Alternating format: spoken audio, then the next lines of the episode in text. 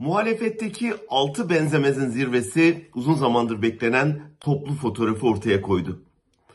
Altı benzemez lafını bazıları eleştiri için kullanıyor. Bence birbirlerine benzememeleri dezavantaj değil, avantaj. Türkiye'nin şu anki asıl sorunu tek tipleşme. Gazete manşetlerinden bakan ceketlerine, siyasetçilerin söylemlerinden rektörlerin tipolojisine kadar her şey saray standardında aynılaştı. O yüzden farklılıkları koruyabilmek önemli. Daha önemlisi ise farklılıkları uzlaştırabilmek. Ülkeyi bölen kutuplaşmanın karşısında diyalog kültürünü geliştirebilmek. Son zirvenin önemi biraz da burada.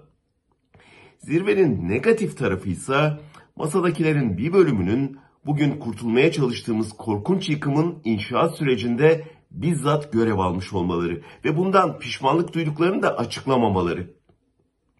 Milli görüşçüler, kızıl elmacılar, derin vizyonerler, demir kıratçılar, kısacası Türkiye'nin son 70 yılında çektiği acılarda sorumluluk taşıyan akımların temsilcileri sorumlu kimliklerini ahlatlı bel girişinde değiştirip kurtarıcı kimlikleriyle oturdular masaya.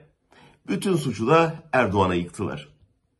Toplumdaki Erdoğan gitsin de her şeye razıyız psikolojisine güveniyorlar.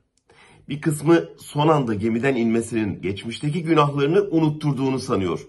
Bir kısmı sokakta olmayan gücünü sofrada kurmaya çalışıyor. Buna karşın kurdukları sistemin asıl mağdurları uzaktan ibretle bakıyor sofraya. Bir kısmı kurtarıcı denilenler katilimiz olmasın diye kuşkulanıyor. Öyle düşünenler üçüncü bir ittifakta buluşuyor. Altı benzemezin bir sonraki buluşması 27 Şubat'ta Erbakan anmasında olacakmış. Belki Nisan'da da Türkeş anmasında buluşulur. Baştaki argümana dönecek olursam altı benzemezin avantajı birbirlerine benzemiyor olmalarında. CHP yönetimi sağ partilerle demokratik zeminde uzlaşmaya çabalarken kendi siyasal çizgisinden hatta tabanından kopup onlara benzerse en büyük kayıp bu olur. Unutmayalım ki Türkiye'nin çıkışı sadece Erdoğan'dan kurtulmakta değil, Erdoğan'ın temsil ettiği zihniyetten kurtulmakta.